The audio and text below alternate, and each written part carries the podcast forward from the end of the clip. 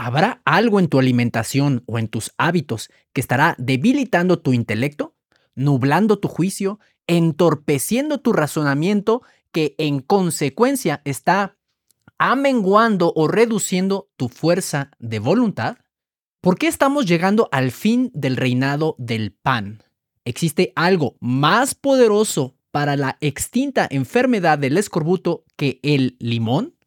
Esto es el episodio número 2 de Regresa a la Naturaleza. Ricardo Novela, empresario, líder, deportista, bailarín apasionado, creyente, obsesionado por las leyes de la naturaleza, presente. El aire puro, la luz del sol y la tranquilidad son poderosos medicamentos para el cuerpo y el alma. Y con estas palabras del prominente empresario y magnate estadounidense Charles Michael Schwab, quien se convirtió en la primera persona en el mundo en recibir un salario de un millón de dólares, cuyo valor actual sería aproximadamente de 13.5 millones de dólares al año, comenzamos Regresa a la Naturaleza. Yo soy Ricardo Novela y quiero darte oficialmente la bienvenida al episodio número 2. Pero antes, no quiero perder la oportunidad de decirte que tenemos un regalo para ti. Descarga gratis el libro Lo que nadie te dijo de las enfermedades incurables. Es un libro escrito por el padre de la medicina natural en Latinoamérica, Manuel Lezaeta Acharán, donde encontrarás, entre muchas otras cosas, remedios tan simples, tan sencillos, tan prácticos y tan rápidos para enfermedades tan complicadas que apenas 100 años después, es decir, en nuestros días, la ciencia está apenas evidenciando con estudios científicos algo que ya Manuel Esaeta Acharán hablaba hace más de 100 años. Abre ahora mismo tu explorador y escribe en la barra de direcciones libro.regresaalanaturaleza.com. Regístrate y descarga totalmente gratis este magnífico libro que es una reliquia. Antes de comenzar con nuestro segmento número uno, quiero hacer una dedicatoria de este episodio. De hecho, este episodio lo quiero dedicar a la nación más visitada del Caribe por sus impresionantes playas, paisajes tropicales y una rica historia. Sede de la primera ciudad permanente, puesto que hubo otras ciudades antes, que originalmente se llamó la Nueva Isabela, sin embargo en 1502 recibió el nombre de Santo Domingo, poseedora de Pico Duarte, la montaña más alta del Caribe, cuna del merengue y bachata, me refiero a la grandiosa y hermosísima República Dominicana. La razón es que este podcast fue prácticamente grabado en su totalidad en República Dominicana.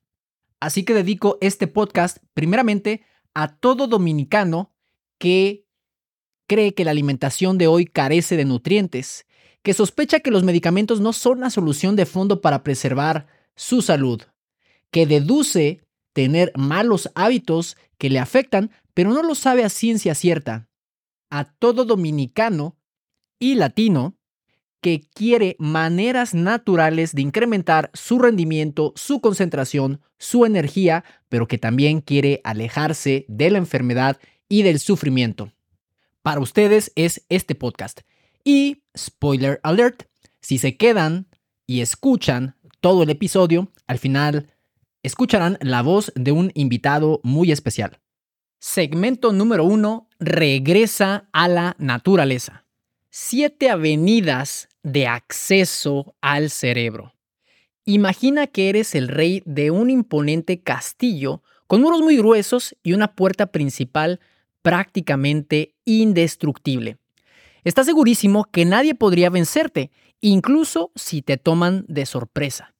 Con esa seguridad, ¿cuánto valdría para ti, rey, el decirte que conozco siete puntos débiles, siete vías de acceso que pudieras estar ignorando y que podrían destruir por completo tu majestuoso castillo.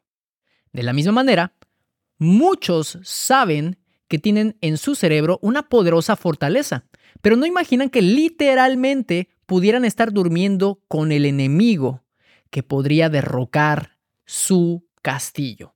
Así que comenzando hoy y en las próximas semanas voy a hablarte de las siete vías de acceso al cerebro que pudieras estar ignorando y que pudieran traerte consecuencias a tu sistema cognitivo, a tu córtex prefrontal que como ya lo vimos en el pasado episodio número uno, es el encargado de regir tu intelecto, tu juicio, tu razón y tu voluntad.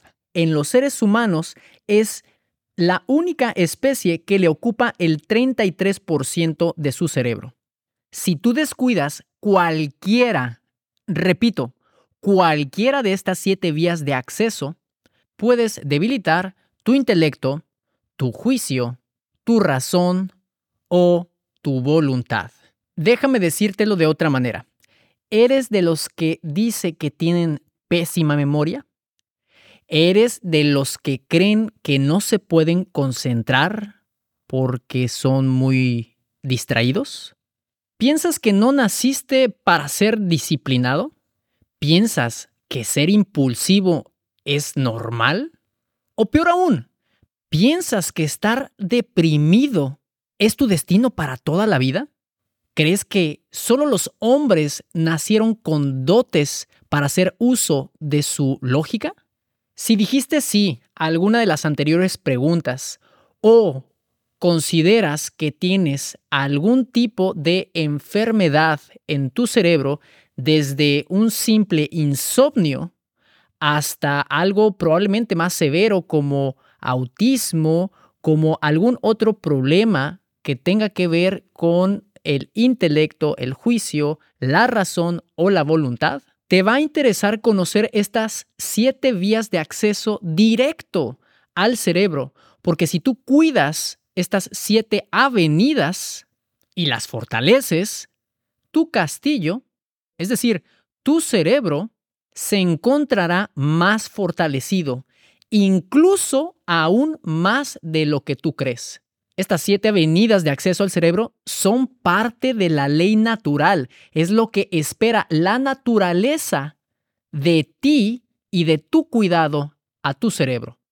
La primera avenida de acceso al cerebro es el aire puro. Y te preguntarás, ¿qué es lo que tiene que ver respirar aire puro con el funcionamiento del cerebro? La realidad es que demasiado.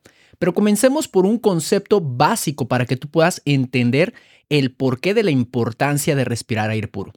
Comencemos por el, por el concepto de célula. La célula es la unidad básica de la vida. Absolutamente todas las formas de vida, desde las bacterias hasta los humanos, pasando por los animales más complejos, están compuestas por células. Las células son capaces de autorreplicarse. Las células pueden dividirse para crear nuevas células, lo que permite que los organismos vivos crezcan y se reproduzcan. Además, una célula realiza, junto con otras células, absolutamente todos los procesos vitales necesarios para la vida. Para que te des una idea, la nutrición es posible solamente a través de células. La respiración es posible solamente a través de células. La digestión, mala o buena, es posible a través de células. El que tú puedas moverte, hacer ejercicio, ir a trabajar, manejar, es posible a través de células. El que tú puedas reproducirte, el simple hecho de que tú estés aquí, que tu papá y tu mamá te hayan creado, es posible a través de células el que tú puedas excretar, es decir, después de alimentarte, que puedas desechar aquello que ya no requiere tu cuerpo, solo es posible a través de células. Si nosotros descuidamos las células, es decir, una, un conjunto de células es afectada, esto puede resultar en consecuencias bastante graves. Por ejemplo, puede resultar en una neumonía, que es una infección en los pulmones, o en una meningitis, que es una infección en el cerebro. Igualmente, los cánceres también se originan a partir de células mutadas que se dividen de forma descontrolada. Las células son fundamentales para la vida en la Tierra. Sin ellas, la vida, tal como la conocemos, no sería posible. Como puedes ver, si te interesa tener una larga vida, si te interesa verte más joven, si te interesa tener una vida llena de calidad, si tienes metas en la vida, si deseas formar una familia, si deseas viajar por el mundo, vas a tener que cuidar de tus células. Así como un coche no puede andar sin gasolina, exactamente lo mismo ocurre con las células.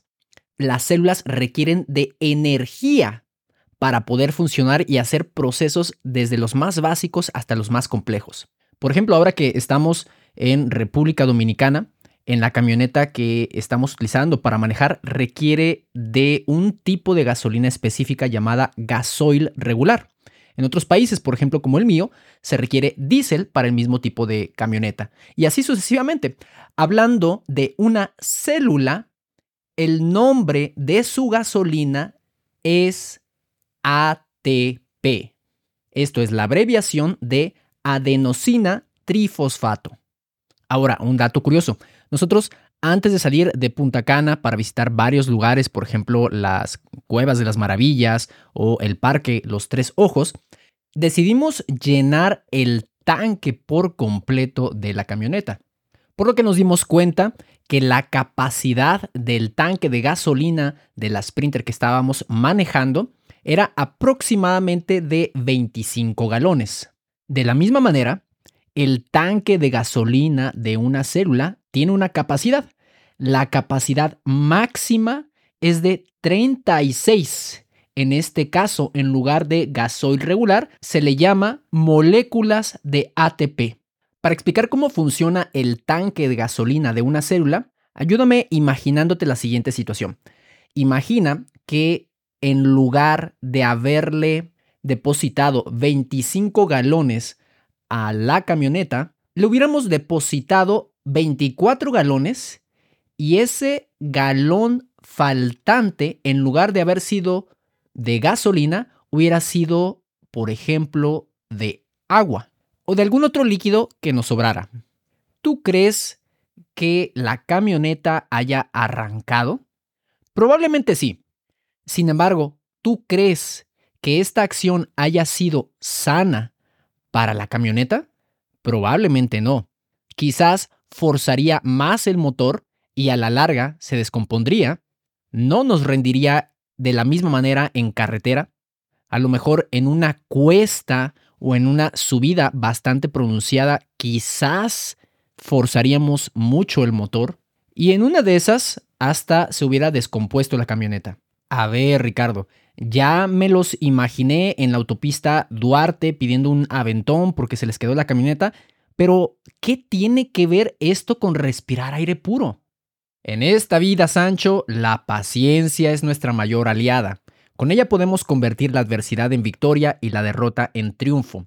De la misma manera en que Don Quijote se dirigía con estas palabras a Sancho Panza, su escudero, asimismo les digo, paciencia, ya casi llego al punto respirar aire contaminado para el cuerpo es como si le depositáramos a una camioneta de gasoil regular agua o algún otro líquido para el cual el motor no fue diseñado para trabajar. Así que si respiras aire contaminado, si tu almohada tiene moho, no abres las ventanas mientras duermes, debajo de tu cama no has aspirado desde hace un mes, el colchón está rancio, tus mantas, sábanas, edredón, hace años que no se ventilan, no estás respirando aire fresco por la noche. Estamos hablando de que un tercio de tu vida te la has pasado respirando aire contaminado.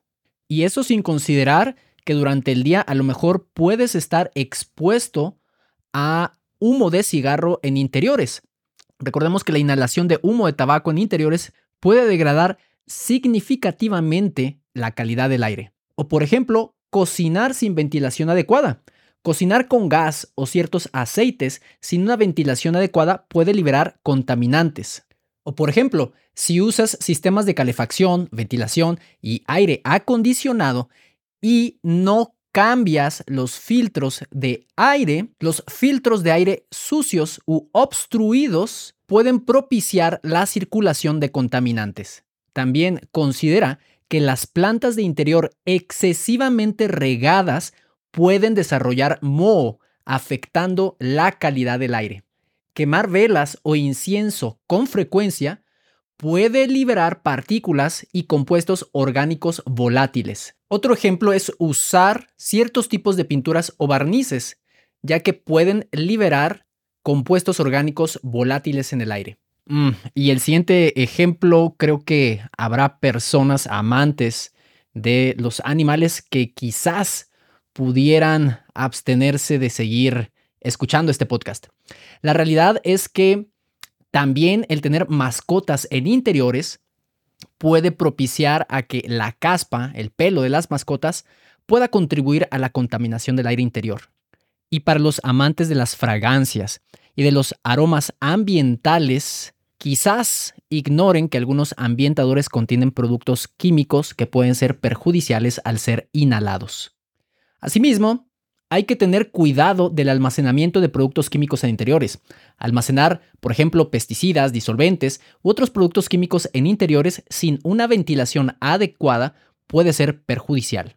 Recapitulando, nuestra meta de toda persona que quiera mantenerse sana y específicamente que quiera dar el ambiente propicio a su cerebro, específicamente a su córtex prefrontal, el encargado del intelecto, el encargado del juicio, es decir, qué es lo correcto, qué es lo incorrecto, el encargado de la razón, lo que nos hace cuestionar, lo que nos hace llegar a nuevos conocimientos, y el encargado de la voluntad, es decir, todo aquello que nos permite comprometernos, cumplir nuestros compromisos, terminar lo que iniciamos, así que dale aire puro a tu cerebro, al menos lo más puro que puedas.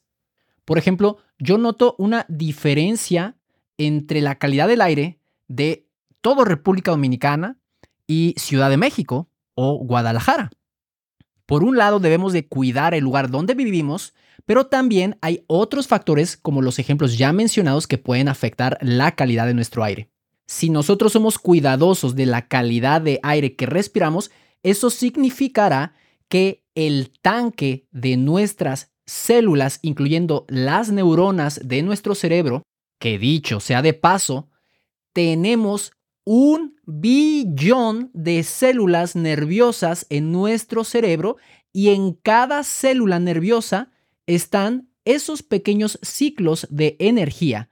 Es decir, cada una de ese billón de células contiene un tanque de gasolina que puede lograr convertir una molécula de glucosa en 36 moléculas de ATP. Cuando respiramos aire contaminado, es como si le estuviéramos dando 26 moléculas de ATP a cada célula y el resto se lo estamos dando en moléculas falsas, como si le estuviéramos dando agua a una camioneta. Y ya lo vimos, eso con el tiempo va a dañar el motor de nuestras células, repercutiendo en numerosas enfermedades y en este caso que lo estamos enfocando al cerebro, en enfermedades mentales. Si tú quieres tener mayor lucidez mental, tener un mejor juicio, ser más inteligente, tener más fuerza de voluntad, más uso y un mejor uso de tu razón, simplemente tener más energía, tú vas a querer cuidar el aire que respiras. El libro de Proverbios en el capítulo 14, versículo 30, dice que la paz en el corazón da vida al cuerpo. A veces simplemente respirar profundamente por las mañanas aire puro nos da esa paz que necesitamos, esa calma en nuestra mente para iniciar de una manera de una manera concentrada, enfocada en lo verdaderamente importante y no distraernos con habladurías, chismes, críticas o malestares sin importancia. Respira aire puro para no debilitar esta avenida de acceso al cerebro. ¿Quieres conocer cuál es la segunda vía de acceso a tu cerebro que pudiera estar debilitando tu fuerza de voluntad, tu juicio, tu intelecto, tu sentido común? Te recomiendo ampliamente que te suscribas a este podcast si no lo has hecho y además le des un like. Eso es la mejor manera de agradecimiento para nosotros. Y con ello puedes contribuir a llegar a más personas. También quiero recordarte que puedes descargar totalmente gratis el libro Lo que nadie te dijo de las enfermedades incurables. Su título original, La medicina natural al alcance de todos, escrito por mi mentor Manuel Lezaeta Acharán. Esto lo puedes hacer yendo en este momento a libro.regresaalanaturaleza.com. Llegamos al segmento número 2, secretos naturales que no quieren que sepas. El fin del reinado del pan. Al principio, el pan era como un monarca venerado en el mundo de la nutrición, completo, robusto, proporcionando un reino de nutrientes impresionante. Pero ahora vamos a explorar los desafíos que enfrenta en sus años posteriores. Así como los imperios se desmoronan, extinguen o caen, y los monarcas pierden su control sobre sus dominios, hablaremos sobre cómo el trigo integral refinado ha perdido parte de su majestuosidad nutricional y porque ya no es el campeón indiscutible en el reino de la alimentación saludable. Una de las mayores fuentes de calorías en el mundo occidental viene de la harina blanca y pan blanco, pero nutricionalmente el pan, específicamente el pan blanco, está llegando al final de su reinado. Pero antes déjame hablarte de la importancia de los granos orgánicos enteros, incluyendo al trigo entero, que son alimentos básicos que son consumidos frecuentemente por las personas que llegan a una edad más avanzada sobre la Tierra, ya que contienen fitonutrientes, también conocidos como fitoquímicos, que son compuestos naturales que se encuentran en las plantas, sustancias que no se consideran nutrientes esenciales como las vitaminas y minerales, pero se ha demostrado que tienen varios beneficios para la salud cuando se consumen como parte de una dieta equilibrada. Por ejemplo, hay un estudio que te dejaré en las notas del programa, en donde el Instituto Estadounidense para la Investigación del Cáncer demuestra los beneficios de los granos enteros en diversos tipos de cáncer, especialmente cáncer de colon.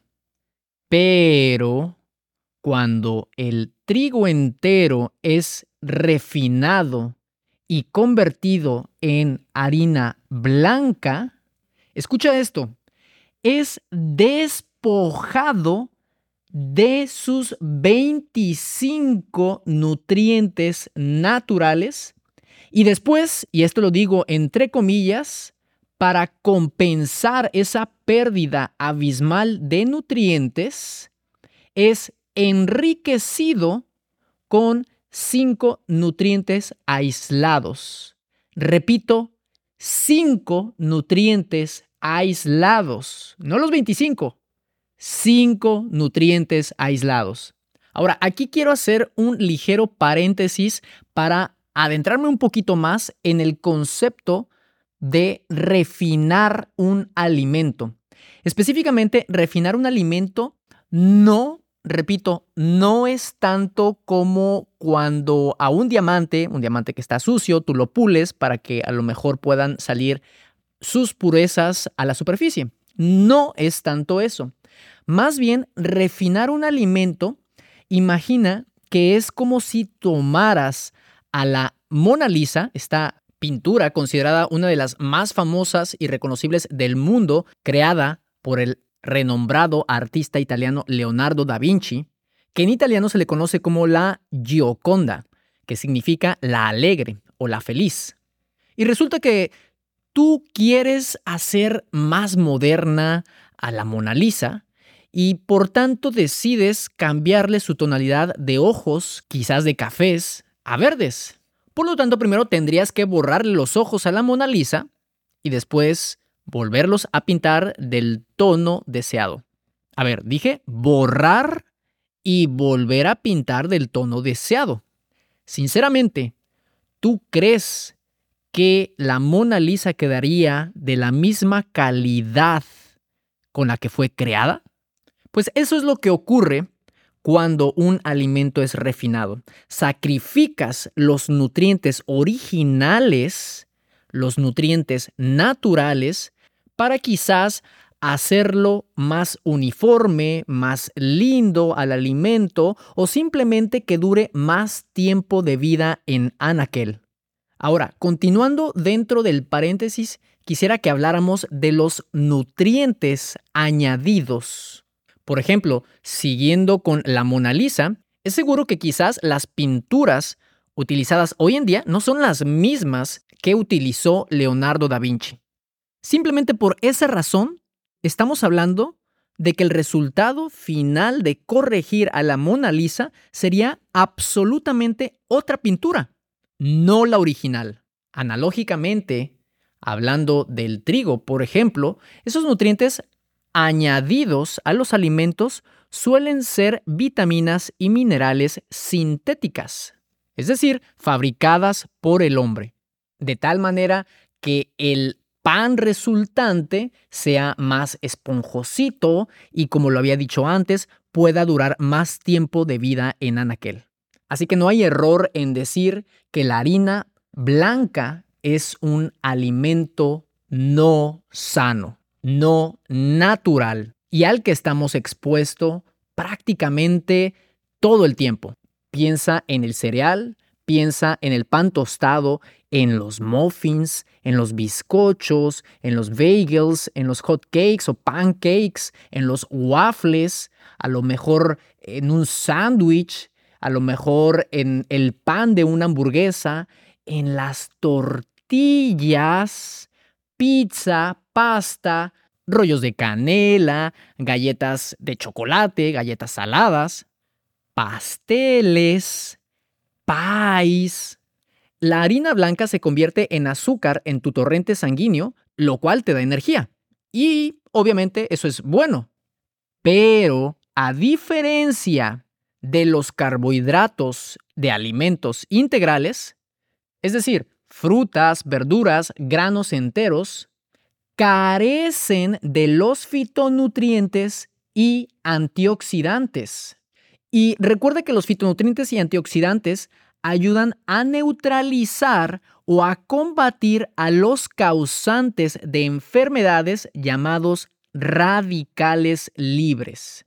Por eso la harina blanca y la azúcar refinada poseen calorías vacías y una dieta rica en calorías vacías eventualmente te subirá de peso y te enfermará.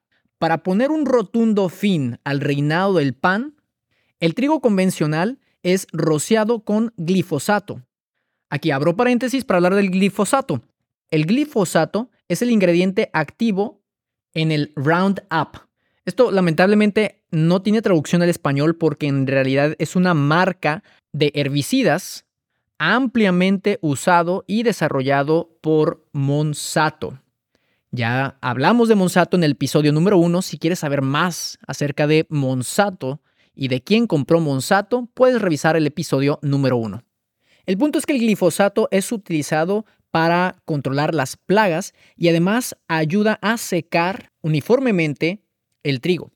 Esto es más útil y práctico para el que cosecha porque no tiene que lidiar con la naturaleza en que algunas veces cierta cosecha está más rápido que otra, sino que con el glifosato ayuda a que de manera uniforme la cosecha seque más rápido, haciéndolo más eficiente el proceso.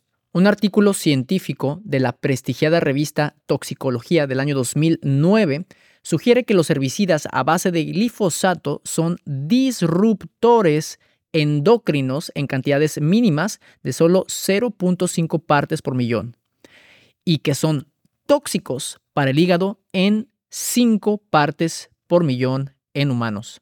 En resumen, esto significa que los herbicidas a base de glifosato pueden perturbar el sistema endocrino en niveles muy bajos de exposición y dañar el hígado a niveles de exposición más altos.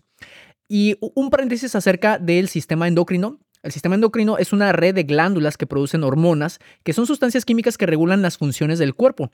Los disruptores endocrinos son sustancias que pueden interferir con la producción, liberación o función de las hormonas. Es decir, esto puede provocar una variedad de problemas de salud, incluyendo, por ejemplo, problemas reproductivos, problemas de desarrollo y cáncer. Aunque hoy el concepto de libre de gluten está muy de moda, la realidad es que pareciera que ese no es el principal problema. En 2013, Anthony Samsey y Stephanie Seneff escribieron un artículo en la revista toxicología interdisciplinaria, en donde se demuestra que la intolerancia al gluten, la enfermedad celíaca, esta enfermedad autoinmune crónica del sistema digestivo que afecta principalmente al intestino delgado, y el síndrome del intestino irritable han aumentado en proporción directa al aumento de las fumigaciones con glifosato en cereales cultivados de forma convencional como el trigo, el arroz, semillas, frijoles, chícharos, caña de azúcar, batatas y remolacha azucarera. Por último, en 2015, la Agencia Internacional de Investigación del Cáncer de la Organización Mundial de la Salud clasificó al glifosato como probablemente cancerígeno para humanos. El glifosato no solo se riega a alimentos genéticamente modificados como el maíz, la cánola y la soja, sino que también se rocía a granos y verduras que no han sido modificadas genéticamente para secarlas justo para que sea más sencilla la cosecha, incluyendo al trigo, al mijo, a la linaza, al centeno, al trigo sarraceno, cebada, avena, frijoles, chícharos, lentejas, maíz, papas y más. Así que trata de evitar el trigo refinado, busca el trigo de grano entero. Aléjate de las calorías vacías y considera las calorías con nutrientes esenciales. Es tiempo del segmento número 3, remedios caseros. Esta semana le toca a las encías, supuraciones en la boca, bronquitis, parásitos y diarrea. Dado que me encuentro en la hermosísima República Dominicana, quise dedicárselo a una fruta que me ha fascinado comerla aquí en República Dominicana en toda la extensión de la palabra. Y me refiero al delicioso mango. Primero unos datos interesantes acerca de esta deliciosa fruta. ¿Tú sabías que en la India es considerado como una fruta real? ¿O sabías, por ejemplo, que en India se le asocia con la diosa del amor? ¿O que existen más de mil variedades? Se cree que el mango es originario de la India y que se ha cultivado en dicho subcontinente desde más desde hace más de 4000 años. El mango contiene potasio, calcio, fósforo, vitaminas B2 y vitamina C. Es un excelente alimento muy nutritivo que ayuda a purificar la sangre y se le considera mejor aún que el limón para la curación del escorbuto. Esta enfermedad marítima que les daba a los marineros por no estar en contacto, no estar ingiriendo frutas frescas. Además, el mango puede ayudar a trastornos de las encías. O no sé si cómo lo conozcan en tu país. En México lo conocemos como postemillas, que son ciertas supuraciones en la boca o dientes sueltos. Para todas estas afecciones el mango puede ayudar. En el caso de México existen variedades bastante interesantes, como por ejemplo el mango corriente, que contiene mucha fibra, que es poco carnoso, dulce, chico y de color amarillo rojizo. Está también el mango petacón, que es grueso, redondo, del tamaño de un melón y es híbrido. El mango de Manila, que es considerado por muchos el mejor. Es dulce, de cáscara delgada, color amarillo, hueso grande y delgado. Y entre otras muchas variedades está también el mango niño.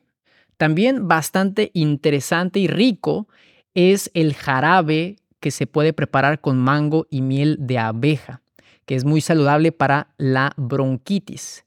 También eh, se habla de ciertos remedios o culturas acerca del cuesco, es decir, el hueso del mango, que cuando es cocido ayuda a combatir las lombrices y parásitos intestinales.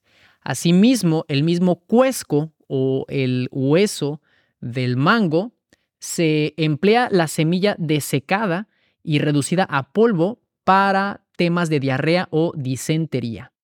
Así que si quieres disfrutar de una deliciosa fruta y además de gozar de unas encías fuertes, de una boca limpia, fuera de supuraciones, de unos pulmones saludables, de eliminar de e, estos parásitos del estómago, o si a lo mejor quieres eh, ayudar a minimizar ciertos trastornos digestivos como la diarrea, come mango. Así que repasemos. En el segmento Regresa a la Naturaleza, aprendimos acerca de la primera avenida de acceso al cerebro. Y es una opción muy económica, muy asequible y a nuestro alcance. Y es para cuidar tu cerebro, respira aire puro y en secretos naturales que no quieren que sepas, aprendimos acerca del peligro del trigo refinado. Y en remedios caseros hablamos de esta tan deliciosa fruta que podemos encontrar prácticamente en cualquier lugar aquí en República Dominicana. Hablamos del mango y los beneficios que puede ofrecer a la salud de tu boca, de tus pulmones y de tu sistema digestivo. Y si llegaste hasta aquí, primero, queremos agradecerte, equipo Frater y un servidor, por tu tiempo y atención. Y si eres dominicano, doblemente gracias por acogernos en tu país por unos días. Me voy enamorado de tus paisajes, de tu merengue tan lleno de ritmo, de tu deliciosa comida, en lo personal mis platillos favoritos, la yaroa y el dulce de coco. Me voy súper agradecido con Betty Uribe y su familia, con señora Marianelis que nos acogió en Gaspar Hernández y que además hace un delicioso dulce de coco, con Miguel Mercedes de Puerto Plata, con Arlín Mesón de Santiago y también quiero agradecer a varias personas que conocí, sobre todo en Punta Cana. Primeramente quiero agradecer al Hotel Jarro Casino Punta Cana. Quiero agradecer a Charlie Guerrero, uno de los mejores vendedores de excursiones en el mismo hotel. Y si van al Hard Rock, cómprenle a él. Es un gran vendedor que tiene ese tacto y ese feeling para dar la atención al cliente. Y con un favor especial si eres dominicano, pero también si eres latino. Pero me gustaría pedírtelo en español dominicano y como aún no me sale el español dominicano, quiero introducir a un gran anfitrión, un gran amigo, Juan Carlos de la Rosa, con la siguiente petición especial. Si eres dominicano o de alguna otra nacionalidad, nos gustaría pedirte que si te gustó este podcast, puedas hacer dos cosas por nosotros. Una, recomienda este episodio a alguien que consideres que le pudiera interesar o servir. Dos, regálanos de tu bondad y déjanos un review. Si te es posible, en el directorio global de podcast, para que más personas nos puedan encontrar. Esto es en podchaser.com, regresa a la naturaleza. Se escribe podchaser.com barra regresa a la naturaleza. Lo que tienes que hacer es colocar cinco estrellas. Además, dejar un comentario con lo que más te gustó de este episodio. Y recuerda, la mejor manera de predecir tu salud es creándola.